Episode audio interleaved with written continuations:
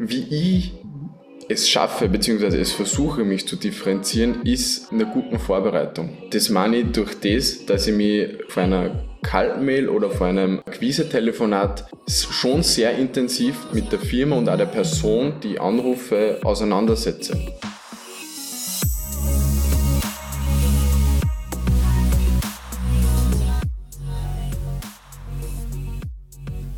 Willkommen bei einer neuen Episode von Deal, deinem Podcast für B2B-Sales von Praktikern für Praktika. Schön, dass du letzte Woche dabei warst und schön, dass du diese Woche wieder dabei bist, einschaltest, um mit mir gemeinsam zu lernen und zu wachsen. Und wir haben Anfang April, das heißt ein Viertel des Jahres ist wieder vorbei. Und wie steht es mit deiner Zielerreichung? Ist deine Pipeline groß genug, um deine Ziele zu erreichen? Wie steht es um deinen Forecast für das Jahr 2022? Um dieses Jahr erfolgreich abzuschließen oder weit über dein Ziel zu gehen, musst du jetzt noch möglichst viele neue Opportunities starten und das bedeutet auch neue Termine auszumachen, was bedeutet zu prospecten.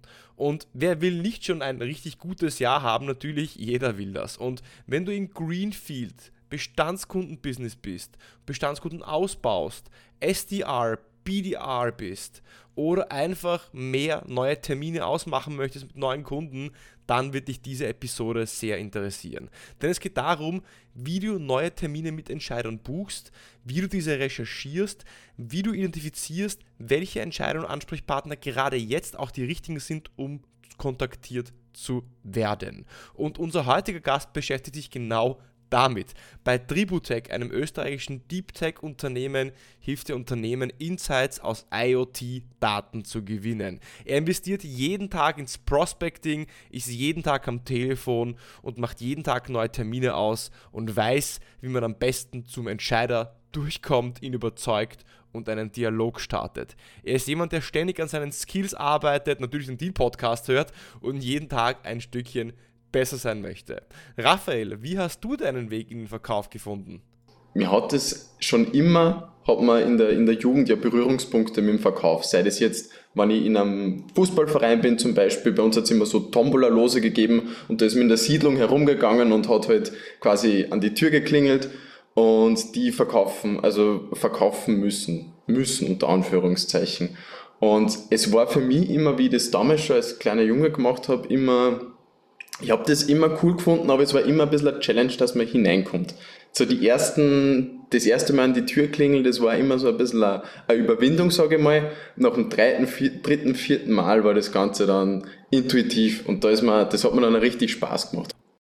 Jeder, gefühlt jedes zweite Unternehmen ist im Bereich der Digitalisierung, digitale Transformation, Software, IoT, jeder macht in diesem Bereich gefühlt irgendetwas.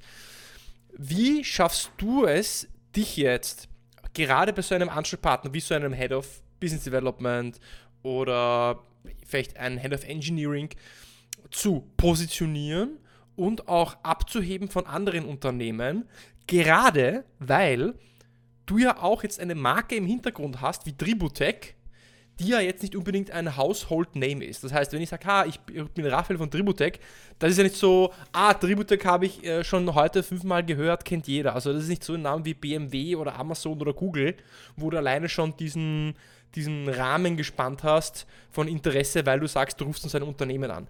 Wie schaffst du es, dich zu positionieren und zu differenzieren, gerade in diesem hochkompetitiven Markt der Digitalisierung mit okay, ich bin von Tributech und ich habe jetzt eine Idee, wie wir euer IoT und Datensammlungs-Supply Chain oder weiß ich, Wertschöpfungskette optimieren können. Guter Punkt. Ähm, meistens, wenn ich wo anrufe und der, beim ersten Mal der, der Unternehmensname nicht verstanden wird, dann ist das jetzt nicht so was, also muss ich denen nur mal erklären und auch buchstabieren. Also ja, wie ich es schaffe, beziehungsweise es versuche, mich zu differenzieren, ist in der, in der guten Vorbereitung. Das meine ich durch das, dass ich mich vor einer Kaltmail oder vor einem, vor einem Akquise-Telefonat schon sehr intensiv mit der, mit der Firma und auch der Person, die Anrufe auseinandersetze. Da in, in welche Richtungen schaue ich da? Ich schaue zum Beispiel, ähm, wenn ich jetzt von der Person rede, welche, welche Tätigkeit hat die genau im Unternehmen? Oft ähm, reicht es, wenn man zum Beispiel LinkedIn durchschaut, vom, vom, vom Lebenslauf her, gerade in diesen Innovationsbereichen ist es oft auch so, dass ähm, die, die Personen eh sehr eher extrovertiert sind und viel von sich, von sich preisgeben oder auch äh, Nachrichtenartikel, Pressemitteilungen formulieren ähm, und da eben genauso ein bisschen herausfinde, was denn die Themen sind, die was sie privat schon beschäftigen und wie denn darauf eingehen kann. Wie viele neue Kunden kontaktierst du täglich? Im Schnitt, also ich weiß, es variiert natürlich, aber wenn du so eine Zahl nennen müsstest. Dann würde ich sagen, sind es fünf bis zehn Kunden. Wann ist, wann ist jetzt auf äh, wirklich pro Tag, ja. Wie viel Zeit investierst du dann, um dich auf einen Kunden vorzubereiten in dieser Recherche, die du beschrieben hast, bevor du tatsächlich sagst, okay, jetzt nehme ich den Hörer in die Hand und rufe jetzt äh, sie oder ihn äh, an? Mhm. Ich muss, äh, also vielleicht nur da, davor, wenn ich, wenn ich nur ein bisschen was zu dem sagen kann, wie ich vorqualifiziere, wen ich jetzt anrufe. Ich rufe jetzt nicht komplett kalt bei wem an. Ich weiß, das ist jetzt ein bisschen, bisschen konträr in der Szene, aber ich, ich, ich schicke davor eine Kaltmail raus. Ich weiß, Tim Taxis zum Beispiel, äh, absoluter Guru ist ja äh, ganz anderer Meinung. Aber ich mache das aus diesem Grund ein bisschen eine persönliche Kaltmail, dass ich, wo ja gewisse, du wirst das wahrscheinlich kennen, heutzutage haben wir ja mit den technologischen Möglichkeiten von, von Lesebestätigung, von der E-Mail schicken lassen, recht viel ähm, zur Verfügung, wo man quasi auch diesen, die Reaktionen von einer Kaltmail jetzt nachvollziehen kann. Und auf Basis von diesen Reaktionen, was ich dann zurückbekomme, habe ich gewisse Kriterien, wo ich zum Beispiel sage, okay, die E-Mail ist jetzt innerhalb von einem Tag dreimal raufgegangen, äh, den, den rufe ich jetzt am nächsten Tag an.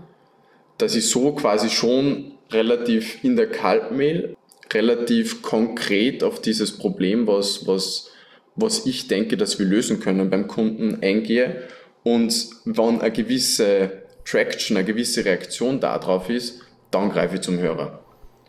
Und was, wenn, also andersrum, wie viele von diesen Kalt-E-Mails werden geöffnet? Wenn du sagst, von, du, schickst, du schickst 10 raus, mhm. wie viele werden geöffnet? Sind wir aktuell, also aktuell bin ich da bei 30 Prozent. Das heißt, und, und rufst du dann nur bei denen an, die deine E-Mail geöffnet haben?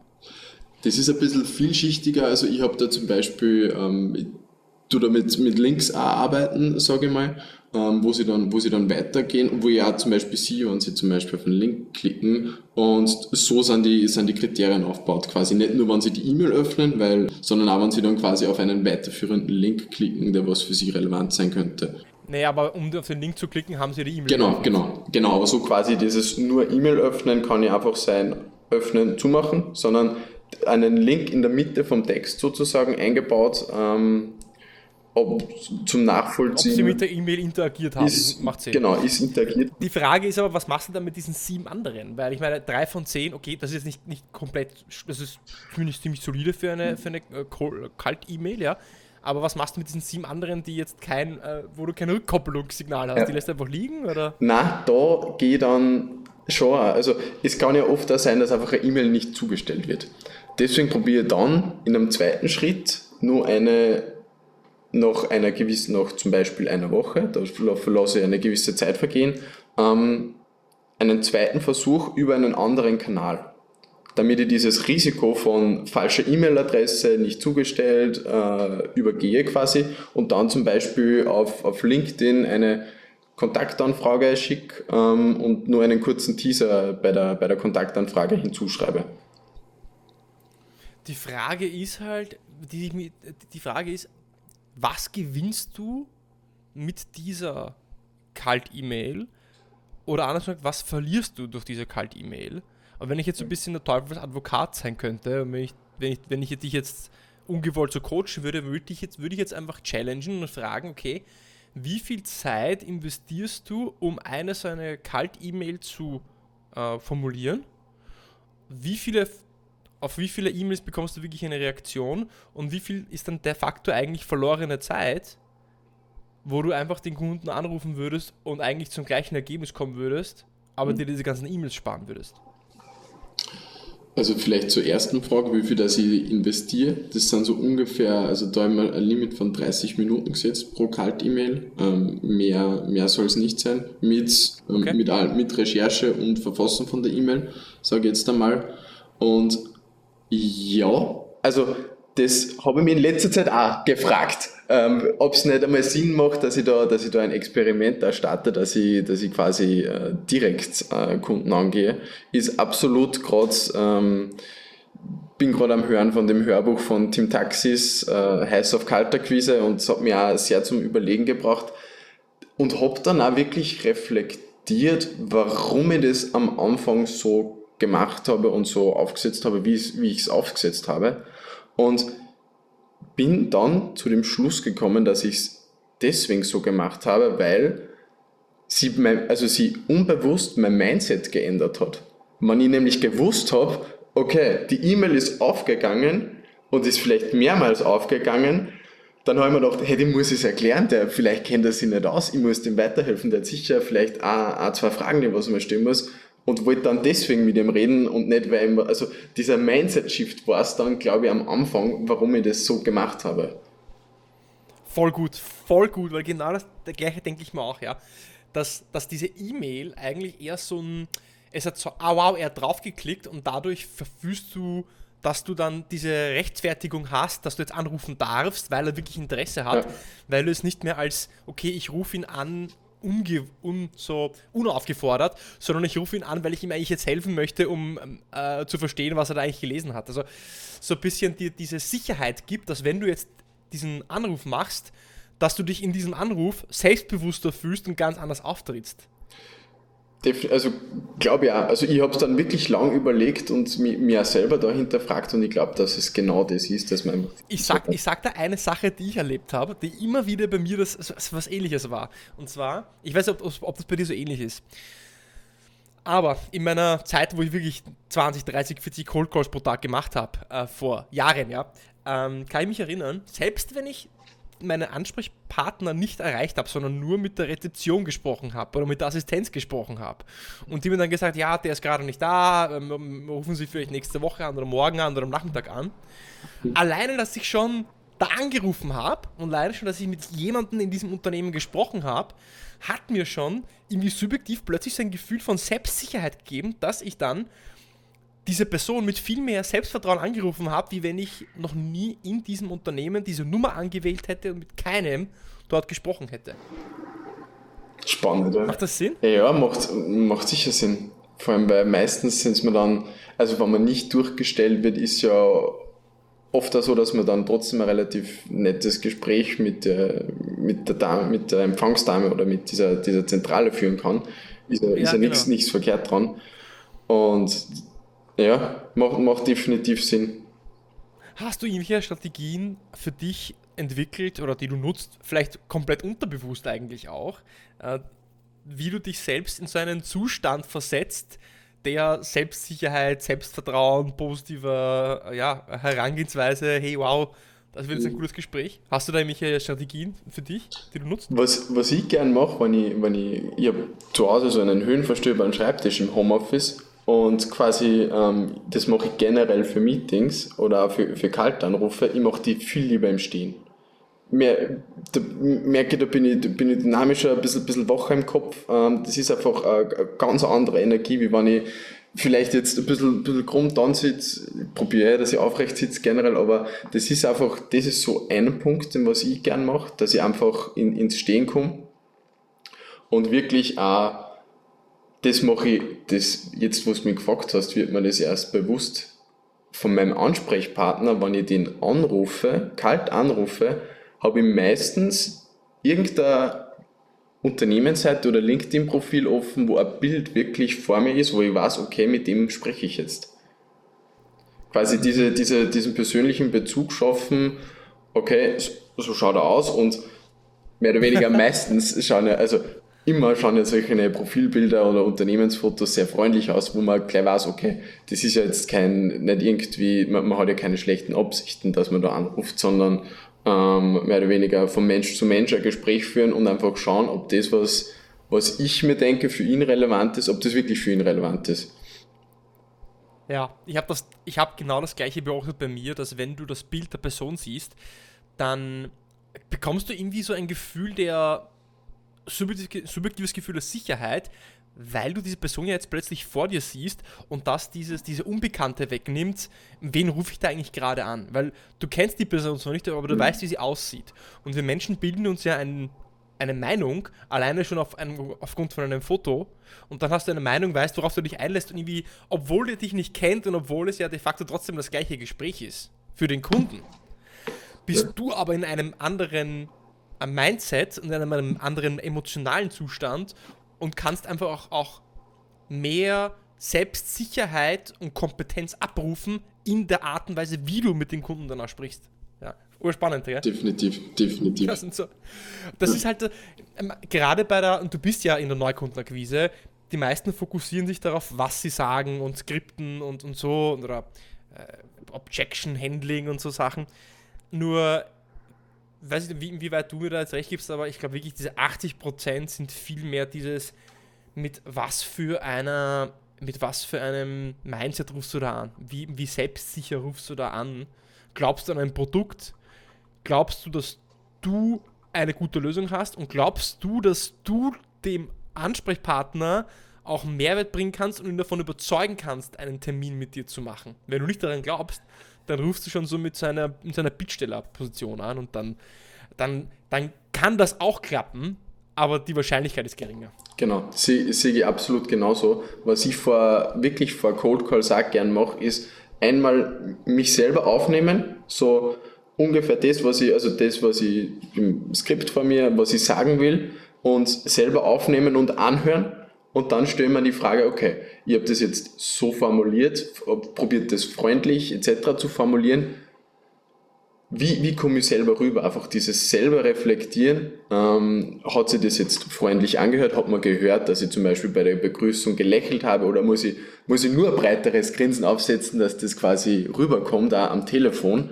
Ähm, dass man so genau diese, die, die Tonart, mit der man dann auch anrufen will, quasi einmal verprobt und ähm, auch optimiert, wenn sie zum Beispiel jetzt noch, noch nicht passt. Okay, okay. Äh, definitiv. Also es sind viele kleine so mentale Tricks, mit denen man sich helfen kann. Um so vielleicht ein bisschen wieder so auf das handfeste, sachliche zu kommen. Was würdest du sagen, ist so die größte Challenge, so das härteste in dieser Aufgabe der Neukundenakquise, wenn du so diesen, diesen gesamten Sales-Prozess anschaust, den du ja auch betreust? Was ist da deine größte Herausforderung? Also zum einen dieses, durch das, dass nicht 100% von den von die Opportunities wirklich durchgehen, ist es ähm, klassisch Sales einfach mal umgehen mit äh, Abneigung, also beziehungsweise mit ähm, Ablehnung. Ablehnung. Ja. Ähm, und was da speziell in der Neukundenakquise eine große Herausforderung ist, ist ähm, einfach Unternehmen zu finden, die was äh, den richtigen Reifegrad haben, dass dass das Produkt Sinn macht, sage ich mal, diesen, diesen wirklich an dem richtigen digitalen Reifegrad mit den richtigen Argumente zu kommen, das ist, das ist schon eine, eine große Herausforderung. Und wie machst du das? Weil, weil du sprichst ja eigentlich das Qualifizieren von Opportunities an. Genau. Also ist da wirklich ein Bedarf, ein Need, ein Potenzial oder läufst du jetzt einfach so Opportunities hinterher wie, ja, um ihnen einfach hinterher zu laufen. Also busy sein um des busy sein mhm. Willens. Oder hast du da wirklich eine Business Opportunity vor dir, die es wert ist, dass du Zeit investierst? Wie qualifizierst du das für dich? Wie, wie trennst du möglichst schnell irgendwie so dieser Spreu vom Weizen, dass du deine Zeit dorthin steckst, wo sie auf fruchtbaren Boden fällt? Ja, ja. Ähm, Jetzt in Bezug von der Neukundenakquise ähm, mache ich das auch so, dass ich auch viele Kontakte und äh, potenzielle Leads, sage ich mal, finde über Podcasts oder wie, wie ich es Anfang schon gesagt habe, über einfach die, die Webrecherche zum Thema an sich, zum Thema, wo, wo ich tätig bin. Und in meinem Fall ist es einfach IoT, vernetzte Maschinen etc.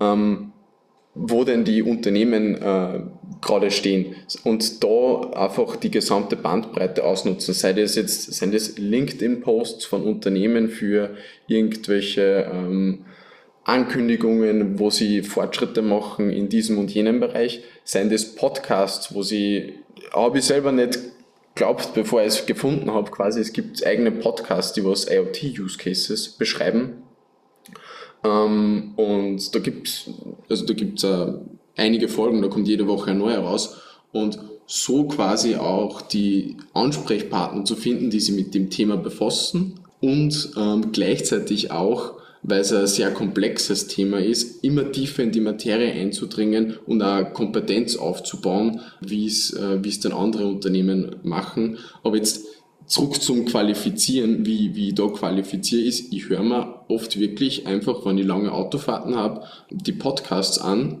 und höre mir an, was die einzelnen Unternehmen denn für Lösungen entwickelt haben und die Ansprechpartner von für Challenges berichten und gehe dann quasi, kontaktiere die.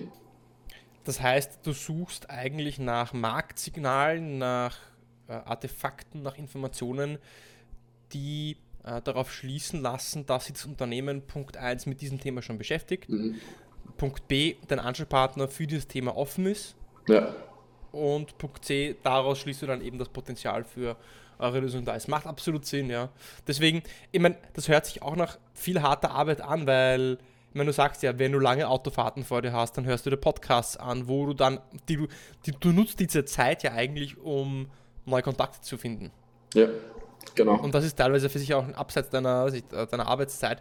Also, irgendwo kommt halt bei dir auch wiederum wieder dieses, dieses klassische Muster zum Vorschein, dass wenn du wirklich erfolgreich sein willst, ähm, im Verkauf reicht es nicht nur, dass du smart bist, emotionale Intelligenz hast, richtigen Fragen stellst, sondern du musst auch diesen, diese notwendige, harte Arbeit machen, einmal hochkrempeln und deine Hausaufgaben machen äh, und, und, und äh, Leads qualifizieren, schon zum großen Teil, bevor du überhaupt mit denen sprichst, ja, um die anzusprechen, die es überhaupt wert sind, Zeit äh, rein zu investieren. Ja, genau. Finde ich, find ich gut. Find ich gut. Ähm, und du übernimmst, was ich sehe, auch das Ownership für deine eigene Pipe Generation, also Pipeline Generation. Weil du verlässt dich jetzt, also ihr habt ja jetzt keine SDR und BDR-Abteilung oder, äh, weiß nicht, so wie Marketing Qualified Leads, wo du dann jeden Tag irgendwie vielleicht zwei, drei Kontakte zusätzlich zu deiner Arbeit schon bekommst, sondern du bist deine Marketingabteilung, du bist deine äh, Demand Generation Abteilung, du bist deine SDR Abteilung, BDR Abteilung, wie sie alle heißen. Äh, aber so lernst du auch sehr viel mehr selbst und du hast wirklich das Ownership von Tag 1 an mit dem Kunden selbst aufgebaut. Also ähm, ja, äh, deckt sich sehr mit, mit meiner Mentalität und mit meinem äh, Mindset, wie Pipeline Generation auch gemacht werden sollte. Ähm, ich muss ganz ehrlich sagen, Raphael, gerade die letzten 25 Minuten waren jetzt super spannend, da waren jetzt einige äh, Perlen dabei und wir könnten noch weitersprechen, gerade was, glaube ich, noch sehr spannend wäre für viele Zuhörer, äh, wäre jetzt konkret ganz, wenn wir jetzt noch 15, 20 Minuten sprechen würden zum Thema äh, ja, Kaltakquise. Also mhm. wie kommst du zu den Terminen zum Beispiel dann ran? Was sind dann hier die äh, Herausforderungen? Wie gehst du mit Ablehnung um und mit Einwänden? Aber ich glaube, dafür müssen wir einen zweiten Teil machen, weil es würde den Rahmen sprengen. Also ja. äh, super spannend. Und jeder äh, meiner Gäste hat natürlich auch die Ehre, äh, am Stu zum Schluss noch meine Abschlussfragen zu beantworten, um das Ganze so ein bisschen persönlich abzurunden. Und diese Abschlussfragen möchte ich auch dir äh, stellen, lieber Raphael. Sehr gerne. Deswegen, die erste Frage wäre, also das solltest du vervollständigen, bitte die erste Frage. Als ich, also als du mit Sales begonnen hast, wünschte ich, ich wüsste. Dass Zuhören um einiges wichtiger ist, ähm, wie man glaubt. Okay. Es gibt keinen Deal ohne. Ein gutes Konzept bzw. eine gute, gut ausformuliertes Ziel dahinter, also ein gut formuliertes Business-Ziel dahinter. Gerade jetzt im technologischen Bereich ähm, gibt es ja die, die altbekannte POC, Proof of Concept-Falle, sage ich mal, wo viele ähm, Innovationsprojekte dann stehen bleiben, ähm, weil das, das Business-Ziel dahinter äh, nicht klar formuliert ist. Deswegen ähm, diese macht es Sinn, macht es Sinn, das soll einfach im Vordergrund stehen, glaube ich, bei einem guten Deal, damit es dann auch weitergeht ähm, und wirklich für, für alle Parteien einen Sinn hat. Okay, was ist der beste Ratschlag, den du je bekommen hast? Pra also praxisnah muss ich sagen, jetzt aus vertrieblicher Sicht gesehen, jetzt nicht Persönlichkeitsentwicklung, sondern einfach ein praxisnaher vertrieblicher Ratschlag, äh, habe ich tatsächlich von meinem, von meinem Vorgesetzten bekommen. Jede E-Mail-Signatur, die was du bekommst, sofort als Kontakt einspeichern. Irgendwann brauchst du die Telefonnummer. guter Schlusspunkt. Ir irgendwann einmal ist jeder Kontakt, kann jeder Kontakt irgendwie wertvoll sein, auch wenn du es jetzt noch nicht denkst. Ähm, Raphael, äh, ja, äh, spannendes Gespräch, äh, sehr hands-on. Gefällt mir, wie du das machst und äh, mich würde freuen, wenn wir das äh, irgendwann einmal in naher Zukunft äh, weiterführen können, da Teil 2 machen. Danke auf jeden Fall fürs Dabeisein. Äh, hoffentlich bis ganz bald. Ja, danke für die Einladung, Iri. Hat mich wirklich sehr gefreut. Und ich hoffe, es waren ein paar spannende Inputs auch für die, für die Zuhörer drinnen.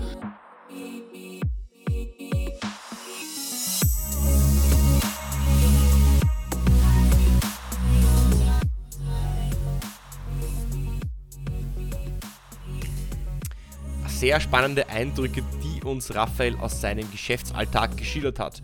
Und an alle Zuhörer, wenn du ein Zuhörer aus Deutschland bist und du gerade dir etwas schwer getan hast, Raphaels österreichischen Dialekt zu verstehen, ja, äh, kein Problem, es ist eher eine Herausforderung, österreichischen Dialekt zu verstehen für manche deutschsprachige oder Deutsch, Deutschland, äh, Zuhörer aus Deutschland, wie auch vielleicht manchmal es schwer ist, mich äh, oder mir zu folgen, weil ich teilweise auch sehr schnell bin aber für dich vielleicht eine gute Lernmöglichkeit, um einfach auch österreichischen Dialekt zu lernen. Ja. Auf jeden Fall viele spannende Insights, gerade diese Idee, auch E-Mails zu verschicken, dann zu warten, bis der Ansprechpartner diese geöffnet hat und dann sofort auch anzurufen, macht natürlich Sinn, weil dann habe ich eine Relevanz erzeugt, das finde ich großartig, sich jemanden vorzustellen, äh, visuell und natürlich das Ganze im Stehen zu machen, seinen Körper auch aktiviert zu behalten, ist sehr wichtig um auch Selbstbewusstsein, Selbstvertrauen zu haben. Wenn die Episode gefallen hat, wie auch immer der Call to Action am Ende, abonniere meinen Podcast. Klicke jetzt darauf, abonniere ihn und ganz wichtig, schick mir eine Bewertung. Also nicht schick mir nicht eine Bewertung, sondern schreib mir eine Bewertung auf Apple Podcasts. So hilfst mir am allermeisten. Schreib eine Bewertung auf Apple Podcasts. Wenn du auf Spotify hörst oder woanders, abonniere mich, schick mir ein Feedback auf LinkedIn und wenn du auf iPhone hörst, dann schreib mir bitte eine Bewertung auf Apple Podcasts. Danke. Und ich sage erst einmal, danke auch, dass du wieder mal dabei warst. Ich freue mich auf nächste Woche, da bin ich auf Urlaub, aber es wird trotzdem eine Episode geben. Und bis zum nächsten Mal beim Deal Podcast.